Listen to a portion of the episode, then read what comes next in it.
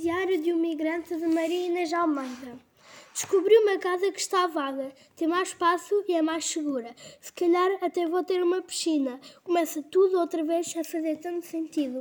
Às vezes querem tirar-nos tudo, mesmo não sabendo ou sabendo que nos estão a tirar tanto. Mas há uma força e uma estrela que nos guiam sempre para algo melhor. A força é o sonho, a estrela é a esperança.